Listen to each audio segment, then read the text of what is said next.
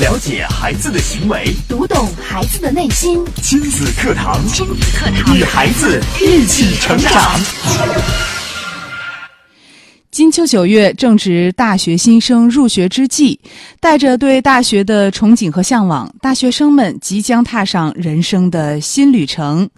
那远离父母的大学生们，如何处理好各种人际关系，对他们来说就显得尤为重要了。大学生人际交往方式的不同，投射着背后的家庭教养方式的差异。如何通过正确的家庭教养方式，帮助孩子以积极健康的方式应对人际交往呢？亲子课堂今日关注：从大学生人际交往看家庭教养方式。主讲嘉宾：郑州大学西雅斯国际学院心理咨询中心心理咨询师胡慧丽老师。欢迎关注收听。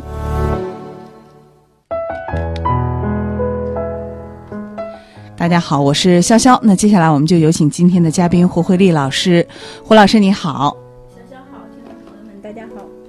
嗯，我们今天呃，请到胡慧丽老师带来我们这期的话题是从大学生人际交往看家庭教养方式。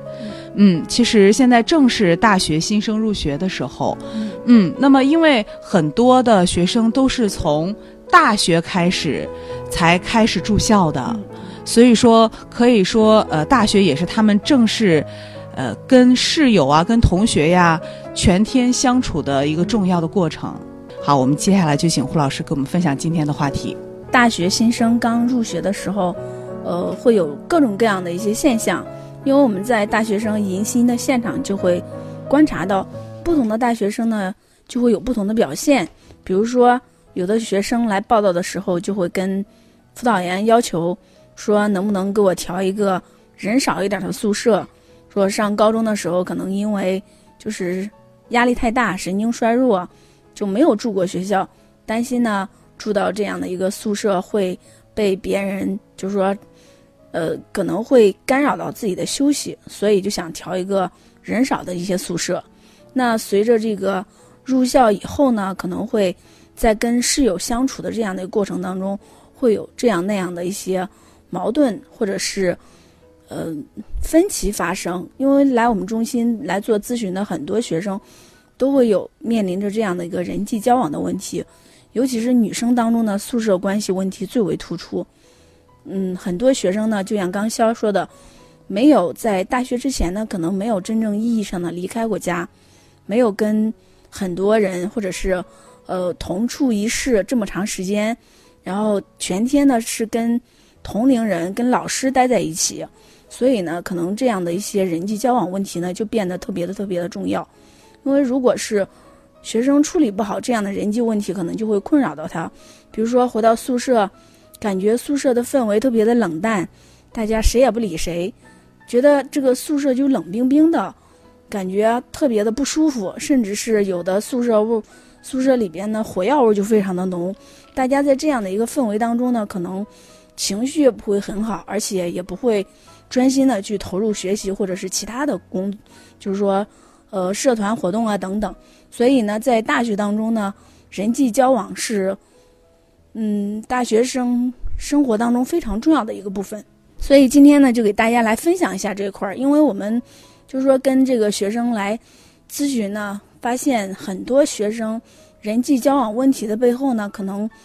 跟家庭教养的方式是非常有关系的。嗯，那么呃，有的学生就能够很快的来适应大学的生活，能够处理好跟呃学生也好，包括跟老师也好的关系；有的学生呢，就对这方面甚至是有一点的害怕。嗯，呃。非常不自信，觉得自己处理不好。嗯嗯，那么在今天的节目当中呢，我们也是呃要跟大家共同来谈论一下，就是如何通过正确的家庭教养方式。我想这应该是从小就非常重要的。对，其实到了大学这个阶段以后呢，他们在跟父母的这种互动过程当中，已经习得了很。就说已经有了他们自己跟别人交往的方式，但是呢，有的方式呢，可能不太利于他们开展人际交往。比如说我们刚才提到的，一到学校呢，就跟辅导员要求要换宿舍，换一个人少的宿舍，嗯然后担心别人会影响到自己。那进一步跟这个孩子了解之后呢，又发现这个大学生呢，就是没有住过校，高中本来是安排住校的，但是因为神经衰弱，就是说压力比较大，然后妈妈呢就在外边租了个房子陪读，所以基本上没有过过集体生活，所以就在这方面会比较担心。嗯，也就是说，呃，大学是第一次住校，嗯，所以说，那在这样的情况下，呃，应该怎么去处理呢？其实很多大学生都会面临这样的问题：第一次住校，跟来自不同背景甚至不同地区这样的一些学同学呢住在一块儿，大家的习惯可能也不一样，然后面临的很多很多的问题。那其实，在我们在跟孩子去沟通的时候，甚至在我们培养孩子的过程当中，我们就要教给他们如何去跟自己不一样的人去相处，去协调这样的一些差异。而不是说让这个，呃，孩子更多的去逃避呀、或者说是跟他找一个可能我们在这个，呃，高中、初中有能力，或者说是有这样便利条件，跟他找一个单独的环境，让他尽量的少去跟别人去相处。但是我们不可能避免他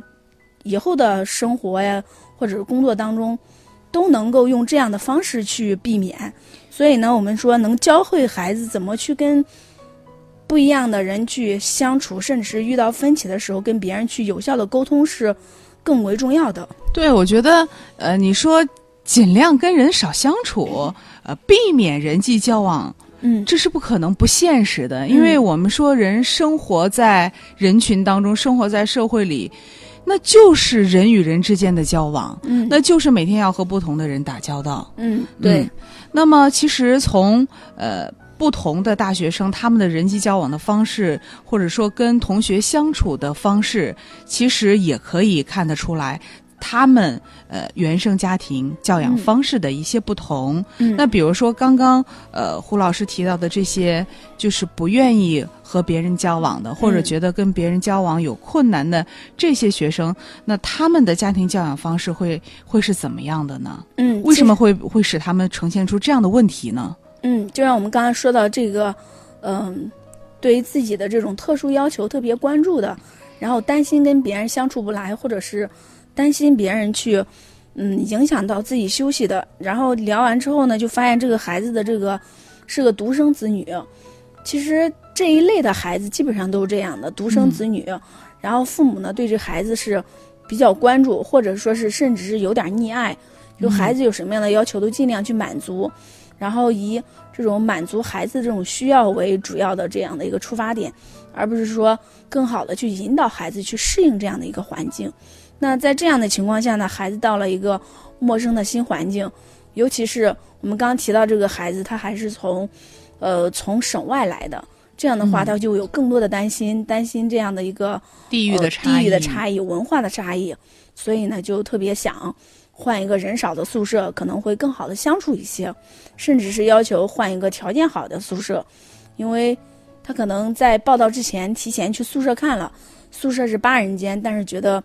这个八人间的宿舍可能是稍微有点拥挤嗯条件有点简陋，就想换一个好一点的宿舍。嗯嗯，这是这种情况，就是可能，呃，小的时候他的成长环境应该是比较优越的，嗯，家人是比较宠爱、溺爱的，对，从小呢都是比较以自我为中心的。嗯那么这样的孩子，他在上了大学，或者说走入社会，在跟别人呃有人际交往的时候呢，呃，就会有一些不适应。嗯，就会呃还想着，要是呃一切的环境条件都跟我小时候享受到的那些一样，嗯呃会有这样的要求，但是我们说这是不现实的。嗯对。嗯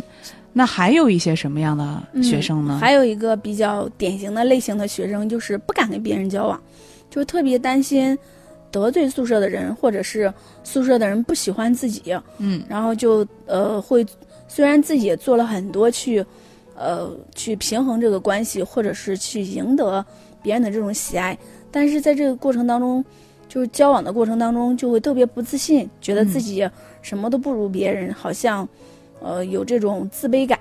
然后跟别人相处的时候就有点唯唯诺诺，嗯。然后没有这种，呃，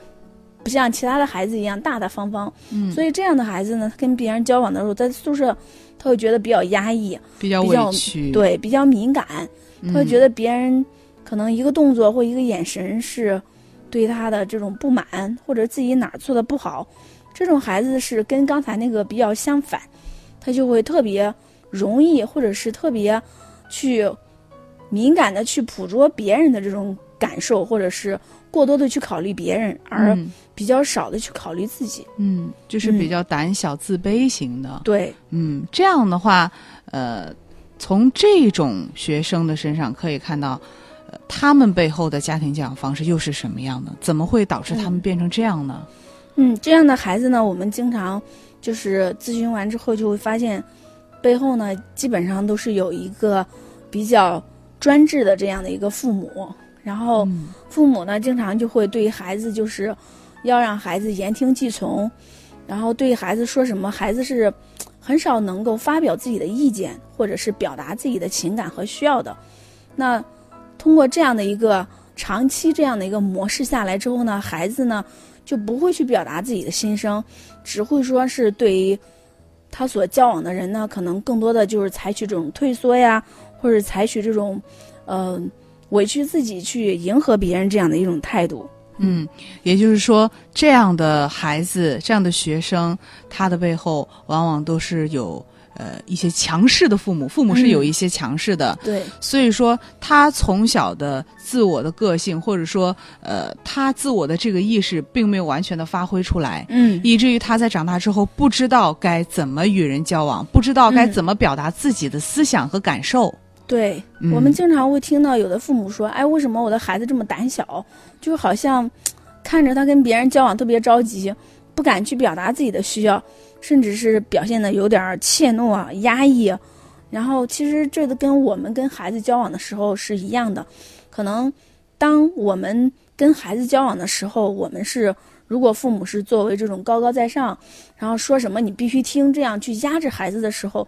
孩子已经学会了用这样的方式，用顺应的方式，嗯。用压抑的方式去跟别人相处的时候，你再指望他跟其他人交往的时候能表现出自我，可能也不太容易，因为他从小没有去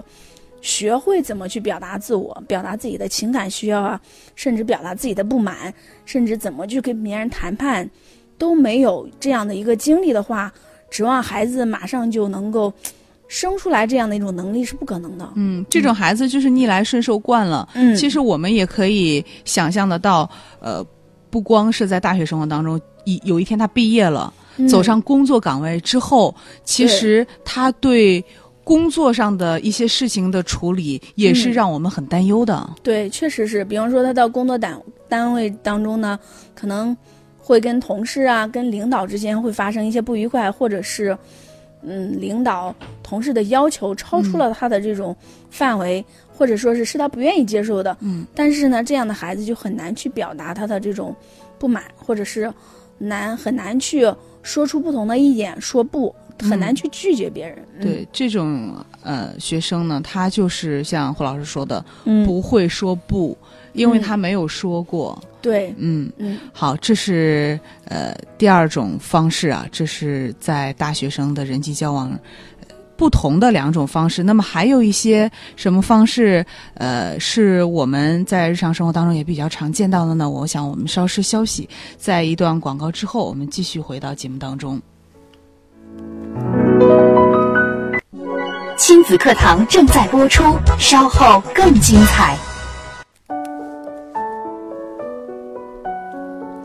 好的，欢迎大家继续回到亲子课堂的节目当中。今天呢，我们请到了胡慧丽老师为我们带来这一期的主题：从大学生人际交往看家庭教养方式。大家在听节目的过程当中，你有什么感受，或者说还有什么问题，都可以通过微博、微信两种互动方式参与节目。您可以在新浪微博关注“蝶兰洛言亲子课堂”，在我们今天的话题帖下跟评论；也可以在微信平台关注微信公众号“亲子百科”，百是千百的百，课是课堂的课，给我们留言互动。那接下来呢，我们也继续有请胡老师给我们分享今天的话题。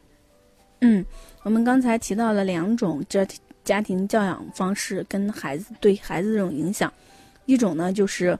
呃，父母呢过于溺爱孩子，让孩子呢造成了一种就是只考虑自己，很少去顾及别人的这样的一种在人际交往当中的一种习惯。那这样的孩子呢，他可能会就是在跟人际交往的时候呢，不太容易把握跟人交往的这种度，然后容易产生这种人际交往的一些矛盾，因为过多的考虑到自己，可能会在无意中或者说是。不自觉中呢，会侵犯别人的利益而不自知，那可能尤其是在学校宿舍这么狭小的这种空间当中，可能会产生很多的这种摩擦。那另外一种呢，就是我们刚刚说到这种父母呢，对于孩子这种专制性，那对于孩子过于专制呢，会抹杀了孩子这种自由表达或者是呃学会这种独立的这样一种个性。那可能呢，这样的孩子呢，就会比较。跟人交往的时候，更多的是采取一些顺从的态度，然后他不能去很好的去，嗯，处理一些问题，或者说是，呃，更有者相反的，就是我们说哪里有压迫，哪里就有反抗。可能孩子在长期压抑得不到释放的时候呢，他可能就会走到另一极端，就会产生一些逆反心理，没有这样的一些呃同情心呐，或者甚至是有暴力倾向。那我们说呢，这样的孩子在跟别人交往的时候呢，就会，嗯，压抑是首先的。那等到压抑不了的时候呢，就会采取一种比较极端的方式去表达自己的这种愤怒。嗯嗯，这是这两种类型的。其实，呃，我们在包括在学校里，包括在工作了之后，都会呃碰到还有一类人，就是他们非常容易。跟其他的同学也好，或者是其他的同事也好，产生冲突，嗯，有矛盾冲突的这种呃学生，又是怎样的一种心理状况呢？嗯，其实这种学生的这种心理状况呢，就是从背后来看，他的家庭教养方式有可能是这种溺爱型的，就是说光考考虑到自己的感受，那考虑到自己的需要，那当他自己的需要跟别人的这种利益发生冲突的时候，可能就会。呃，产生很多的矛盾，还有一种呢，就是说，嗯，可能父母对于这样的孩子呢是，嗯，缺乏这种情感上还有控制上的这种，呃，监控。比方说，父母可能会很好的去满足孩子物质的需要，但是对孩子情感上的需要呢，会比较少的去触及，然后对孩子这种，呃，涉及到孩子的这些问题呢，可能会比较冷漠，觉得。哎，我给你吃好穿好就行了，但是对于关心你内心的感受啊，还有你的需要呢，可能关注的比较少。所以这样的孩子呢，他可能不知道怎么去替别人考虑，因为他父母在跟他交往的过程当中，没有这样的一个替他考虑的过程，没有去关注他需要的一个过程。那可能这样的孩子在跟别人交往的时候，就会比较缺乏热情、热情和关心，他会很少关注到。哦，我的这种所作所为给你带来什么样的影响，或者说是，呃，我能体察到对方的这种需要和有对方的这种情感。那这样的孩子呢，甚至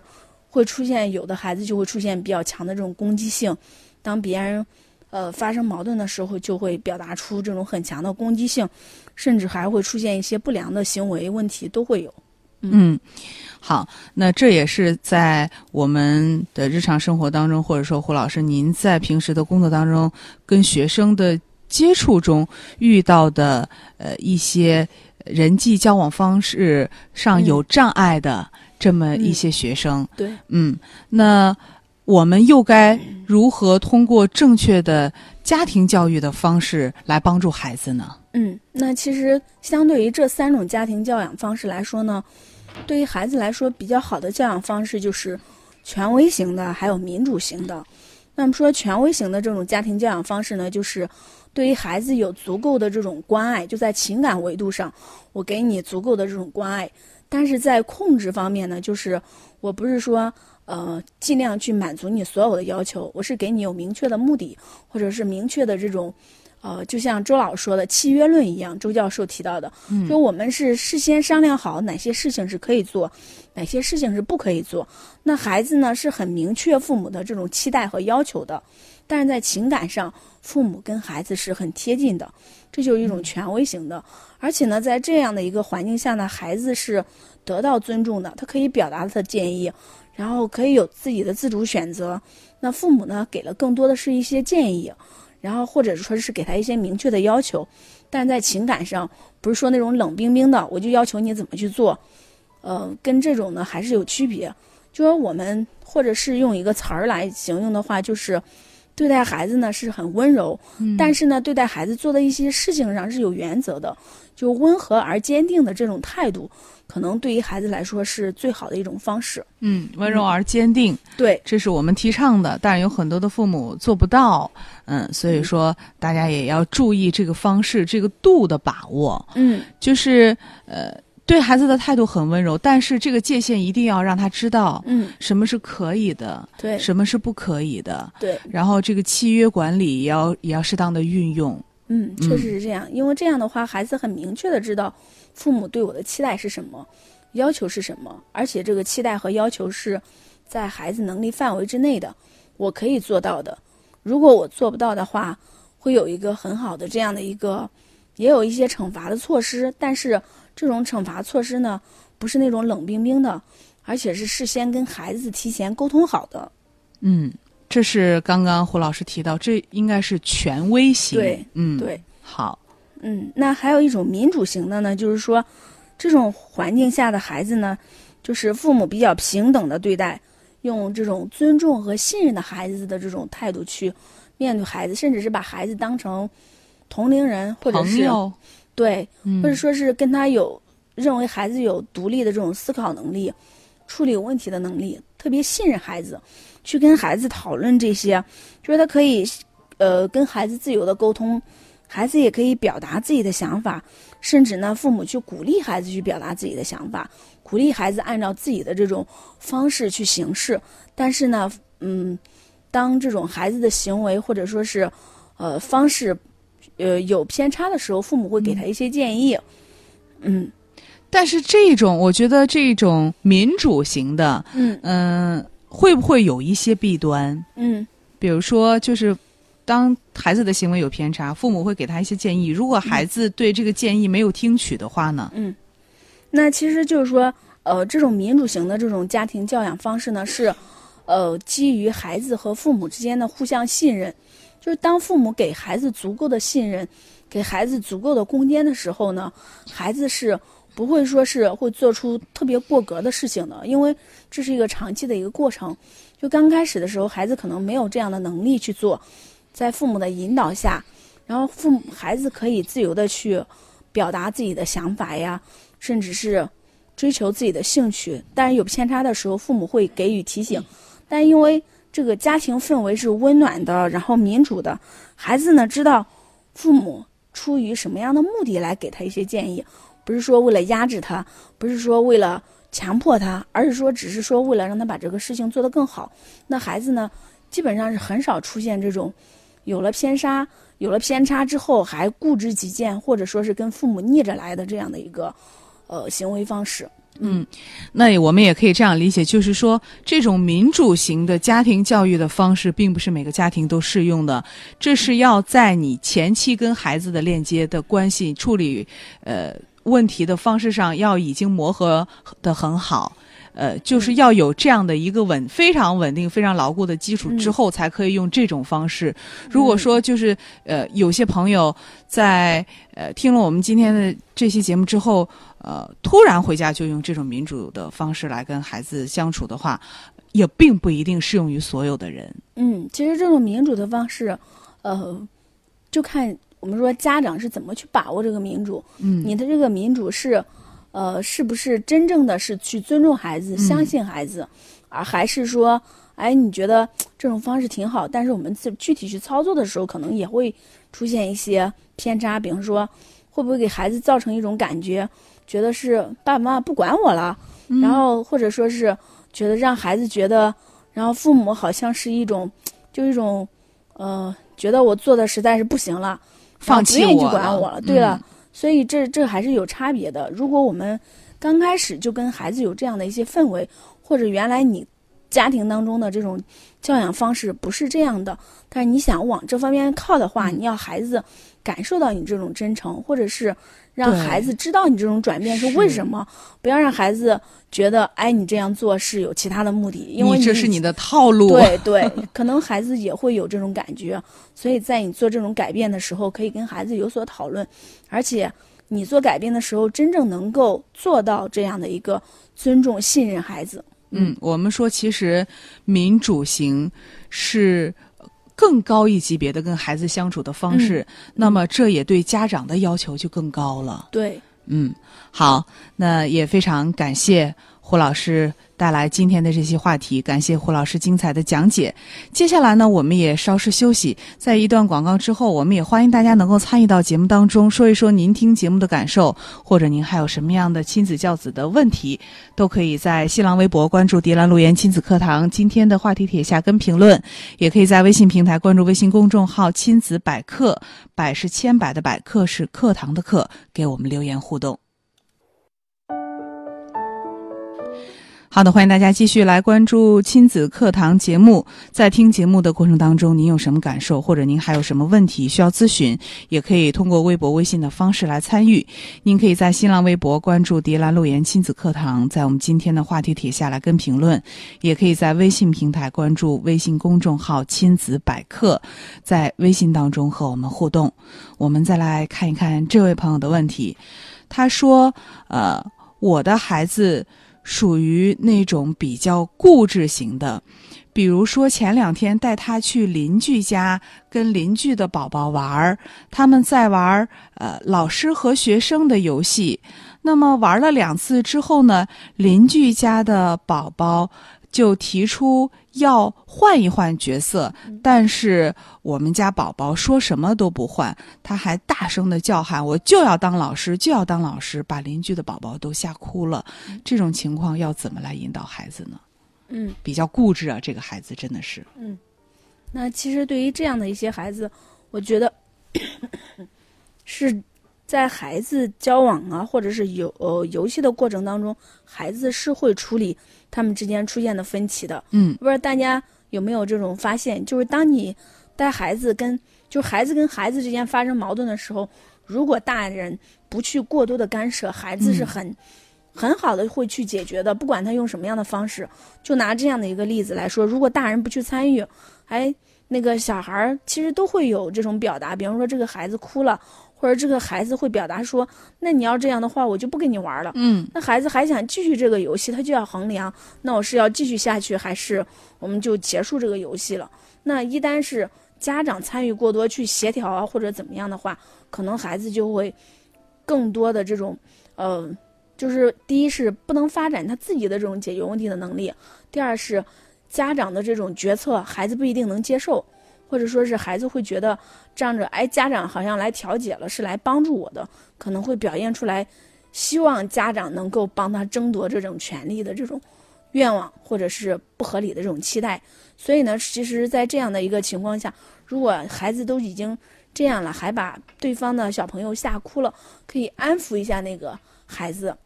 嗯安抚一下哭的孩子，同时呢，去跟孩子去谈。那我们去可以，其实，在这样的情况下，家长可以介入，但是呢，不要帮他们解决问题，而更多的是去引导孩子去想一想，如果接下来大家不扭玩了，或者说是，如果你对方的小朋友这样的话，你有什么样的感受呢？嗯，嗯让他换位来思考一下。，对对，而且是有时候孩子会，呃，孩子可能不一定会听你的，或者不一定会去换位思考，尤其是在情绪，在孩子这时候已经有情绪了，我就要这样的时候，那可以先冷静一下，就是先把那个小朋友安抚好了之后，等到你的孩子情绪稍微稳定一点，然后再跟他来沟通这个事情。说如果别的小朋友也一直这样去要求你，也不想跟你换，你会怎么样呢？他可能也会发展出来自己的想法，甚至是我们可以去引导那个孩子去怎么去跟他谈判，都是可以的。嗯，而且这位朋友也没有说孩子几岁。如果说正处在这个敏感期的时候，嗯，他可能就是已经习惯了自己是这个角色，但嗯他就不允许有其他的改变。这是孩子一个特定的时期，家长也要理解。对对，会有这样的一个比较固执的一个时期。嗯对，好的，我们也再来看看这位朋友啊，这是霞姐，她说了，她说呢，我们家有呃两个高一住校的孩子。呃，第一次住校，孩子们爸爸考虑特别周到，孩子军训他也跑去看过。呃，过几天不打电话，他就又一次次的打电话。小别离让他焦虑，担心孩子吃不好睡不好。孩子提出任何要求，他都满足。我倒是挺淡定，放手让他们尽量去适应同学和老师。对于孩子们爸爸的担心，我劝他放手。他说他小时候嗯不好，不能苦了孩子，嗯、没有原则的爱让我无语。我该怎么劝劝老公的这种做法呢？嗯，其实觉得应该可能是 理解老公这样做背后的一些，呃，他的意义。就像嗯可能他刚才说的是，呃，不能苦了孩子。嗯可能因为在你在他这个上高中的时候，可能他有这种情吃感了不少的需求，苦，对，嗯吃了很多的苦，或者是渴望父母，然后给他一些更多的情感的支持，或者是生活上的照顾。但是可能父母在这方面比较忽视，他在这方面可能有点儿就是呃遗憾或者是缺失，所以他希望通过这样的方式呢来弥补孩子，或者说是不让孩子去遭遇同样的这样的一些事情。嗯，所以其实你可以先去理解老公为什么这么做，嗯而且他已经好像已经表达出来了，说，呃，高中他受过这样的苦，所以他不希望孩子去受这样的苦。那当你对老公的这种做法表达了理解之后呢，我觉得你就是说你就会换一个角度，而不是说只是呃这种挑剔的角度的话，老公也会比较容易接纳你的这种看法。你们可以一块儿来商量，在什么样的情况下，你们俩要出马去看孩子，或者是给孩子一些照顾，然后甚至是在这样，因为孩子可能也是刚离开家，嗯，嗯、你老公也是个比较细心的人哈，然后可能也他也不太习惯，所以应该给双方都有一个这样的一个习惯适应的过程，不要一下子让他觉得，哎，好像一下子和孩子分开了，让他什么都不做，可能他也有点受不了，所以可以慢慢的循序渐进的，从管得多到慢慢的管的少，因为毕竟孩子也慢慢去适应了。嗯，因为首先这个老公非常爱孩子，我们说嗯这一点是非常好的。嗯，对，嗯，孩子又是第一次住校，嗯，所以说我们家长对孩子多一点的关心，这也是人之常情。嗯，我们也不妨其实问问孩子，嗯嗯、你需要爸爸妈妈为你做什么？嗯嗯，对你需要我们怎么支持你？嗯听一听孩子的心声，对也是一个嗯好的方法。嗯，对，其实你孩子回来了，你们也可以跟孩子去讨论，爸爸这样去照顾你们，或者是你们有什么样的感受，孩子会觉得，嗯如果孩子觉得可以让我更好的去适应，然后那可能对孩子就是有帮助的。那孩子会觉得，如果觉得，哎呀，说你们担心太多了，那你就可以嗯去跟孩子，跟让老公也知道孩子的这种想法。嗯，嗯，非常感谢胡老师精彩的讲解。好的，非常感谢大家的收听陪伴。那明天同一时间亲子课堂和您不见不散。